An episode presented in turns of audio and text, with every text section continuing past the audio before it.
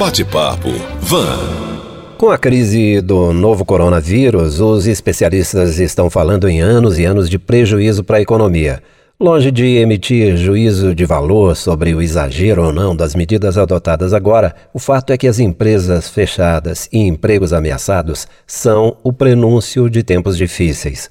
Ontem saiu um estudo do IBGE, o Instituto Brasileiro de Geografia e Estatística, apontando que o comércio varejista abriu 2020 com queda de 1% no volume de vendas em janeiro, na comparação com dezembro. Foram dois meses negativos seguidos. Vamos trazer isso para a realidade de Varginha e do sul de Minas. Participa do Jornal de Vanguarda o professor Guilherme Vivaldi, administrador de empresas, MBA em gestão estratégica, especialista em gestão de pessoas, mestrando em gestão e desenvolvimento regional, criador da Mais Empresas Consultoria Empresarial, ex-coordenador dos cursos de gestão EAD do Grupo Unis, onde atua como professor de graduação e pós-graduação. É membro fundador do GESUL, o Grupo de Estudos Econômicos do Sul de Minas. E é em nome do GESUL que o professor Guilherme participa conosco. E é uma participação diferente, não é, professor? Uma participação virtual, nesse momento em que se recomenda o isolamento social. Então, a participação do professor Guilherme é pela internet. Bom dia, professor. Bom dia, Rodolfo. Como é que o senhor analisa esse estudo que saiu ontem? Olha, Rodolfo, a primeira coisa que a gente tem que lembrar é que esse estudo é realizado antes coronavírus. Então, ele mostra um movimento quase que natural que o varejo vai apresentar quando há um período de sazonalidade na virada do ano, né, as épocas festivas. E esse estudo mostra realmente uma retração nas vendas do comércio, mas se analisar janeiro 2019 com 2020, há um leve crescimento. O que o estudo aponta é que dezembro e janeiro houve um recuo nas vendas, principalmente de alguns setores. É, vale lembrar que ainda não superamos a crise. A crise vem se arrastando desde 2015 e os consumidores ficaram mais contidos nos seus gastos, ao mesmo tempo que temos uma crise, temos uma virada de ano com a preocupação com os impostos, como o IPVA e o IPTU. Fazendo isso, então, a população ela tende a redirecionar os seus recursos para aquelas coisas que são mais emergenciais naquele momento. E o que mais chamou a atenção nos dados divulgados? Olha, Rodolfo, chama a atenção é, duas partes. Uma parte é que os segmentos de supermercados e hipermercados eles tiveram queda é, nas suas vendas e ao mesmo tempo nós temos um aumento na venda dos veículos é, automotores. Isso mostra um pouco da política econômica que está sido tratado pelo novo governo, no sentido de abaixar a taxa de juros. Ao reduzir essa taxa de juros, facilita que a população tenha acesso a bens de maiores valores, como um automóvel. E também chama atenção a construção civil, que apesar de ter uma pequena redução, se mantém mais estável diante dessa crise. Bom, por enquanto ainda não foram levados em conta os impactos negativos do coronavírus, como o senhor disse aí, correto? Correto, correto. Olhando para Varginha, que relação dá para fazer entre os dados do IBGE e os dados que temos daqui? Olha, as informações mais próximas que nós temos é o índice de confiança do comércio, realizado pela ACIV, e o índice de cesta básica, realizado pelo Departamento de Pesquisa do UNES. E o ICB ele mostrou para nós que do final do ano para o começo desse ano, a inflação estava controlada para a cesta básica, assim como o quadro geral da economia como um todo uma inflação mais contida, teoricamente levaria a facilidade de compra dos consumidores. Aqui em Varginha não foi diferente essa impressão referente à inflação da cesta básica. O ICECOM, quando pesquisado em dezembro, ele mostrou que o empresário estava mais confiante para o primeiro trimestre de 2020. Inclusive, era um indicador positivo de 108 pontos. É, apesar desse indicador mostrar uma pequena queda comparado com o ano anterior, mas o ICECOM tem mostrado na trajetória histórica que o primeiro semestre do ano, principalmente o primeiro trimestre, é um período de menores vendas. Então, Varginha ela acompanha o que realmente está acontecendo na realidade aí de outras cidades. E o senhor diria que tem algum setor blindado nessa crise causada pelo novo coronavírus? Olha, Rodolfo, diante ao tamanho né, desse problema, não é à toa que é chamado de uma pandemia, ele vai realmente não conseguir blindar setores porque é, é um efeito em cascata. É, como a gente vive num mundo globalizado, onde que a interação comercial ela se dá tanto internamente no país quanto externamente, então eu preciso de importar, preciso exportar, com o fechamento de fronteiras, redução de mão de obra, fica mais difícil produzir, fica mais difícil vender. Então, um ou outro setor ele vai começar a apresentar problemas gradativamente. É, uns mais inicialmente, como por exemplo a indústria que sofre com a importação da matéria-prima, principalmente vindo da China, o turismo com o fechamento das fronteiras e agora o comércio, como aqui no caso de Varginha, que foi decretado, e posteriormente também o governo de Minas, o fechamento do comércio, que vai trazer agora também um problema para o setor varejista. Então, no momento, não tem como pensar em setor que vai escapar ileso dessa situação.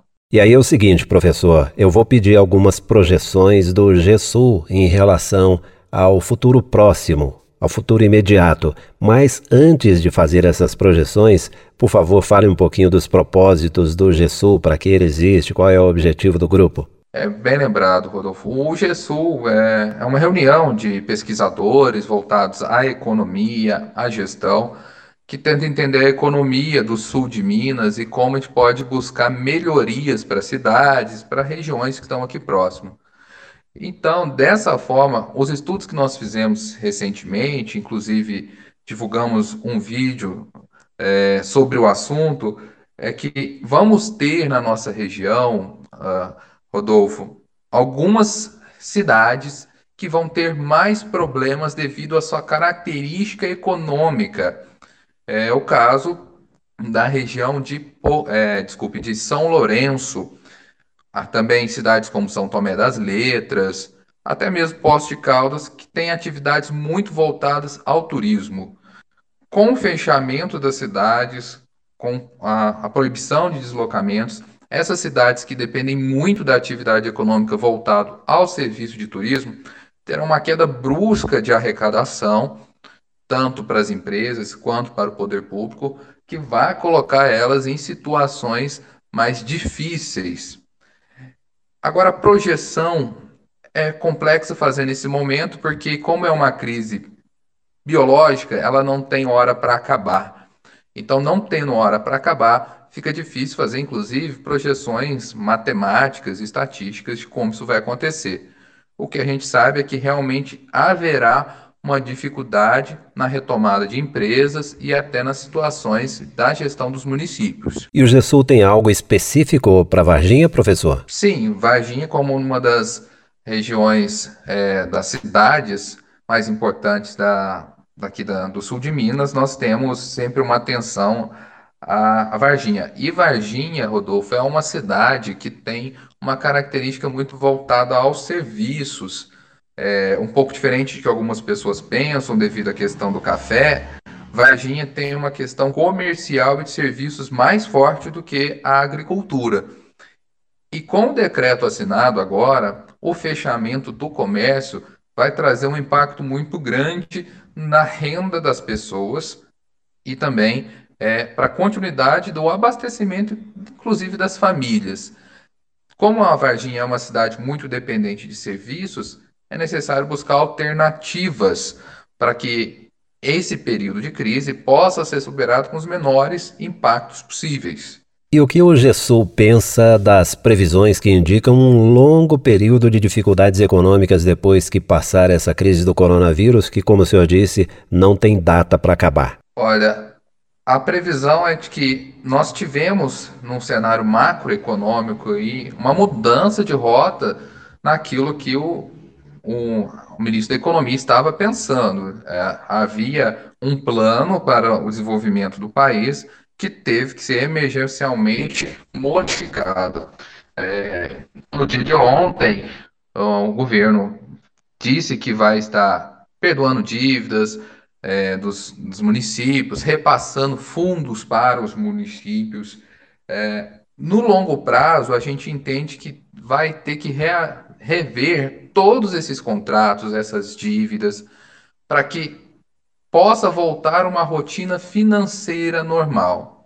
No meio empresarial, é, evidentemente, não querendo ser aí negativo nesse sentido, haverá problemas no sentido de fechamento de algumas empresas, principalmente as menores e aquelas que estão menos preparadas no sentido de capital de giro, de lidar com uma crise de fluxo de clientes e com a dificuldade de acesso a crédito. Então, no longo prazo, nós teremos novo panorama empresarial e um novo panorama no sentido macroeconômico para o país. Alguma preocupação extra com os empregos ou alguma dica para evitar demissões, professor? Sem dúvida, é uma grande preocupação da população. Os empresários em si estão preocupados. Conversei com vários deles durante essa semana e eles estão buscando alternativas para que isso não ocorra. É, as dicas são é, buscar os mecanismos que hoje o governo está ofertando, como, por exemplo, o caso das férias coletivas. Por mais que isso possa não agradar muito alguns empregados, é uma medida que vai atrasar né, um, uma possível demissão futura. Isso pode resguardar melhor o emprego dele. As empresas podem buscar mecanismos tecnológicos que vão auxiliar nesse momento, que é o caso do home office, que é o caso do, do teletrabalho, de vendas através da internet, serviços de drive-thru. Há soluções. O que vale lembrar é que o momento é, ele está muito conturbado, então as pessoas estão, de certa forma, até apavoradas, elas estão com medo. E com o medo, o que também a população tem que entender é que as pessoas deixam de consumir para poder usar seus recursos em situações emergenciais. Isso faz com que empresas que não vendem bens essenciais, se a gente fala, por exemplo, uma loja de informática, uma loja de sapatos, ou até mesmo um material de construção, eles vão optar por gastar nos supermercados, nas farmácias. E como não há consumo, evidentemente que isso pode gerar demissões. Então, é um processo delicado e que vai levar um tempo para ser solucionado. A ideia é buscar mecanismos de tecnologia para manter os, o trabalho, manter as vendas e também os mecanismos legais para postergar até essa crise passar. Guilherme Vivaldi, professor universitário e membro fundador do GESU, o Grupo de Estudos Econômicos do Sul de Minas, muito obrigado por sua participação online, virtual, não é, professor? Aqui no Bate-Papo Van. Um bom dia. Muito obrigado. Bom dia. Bate-Papo Van.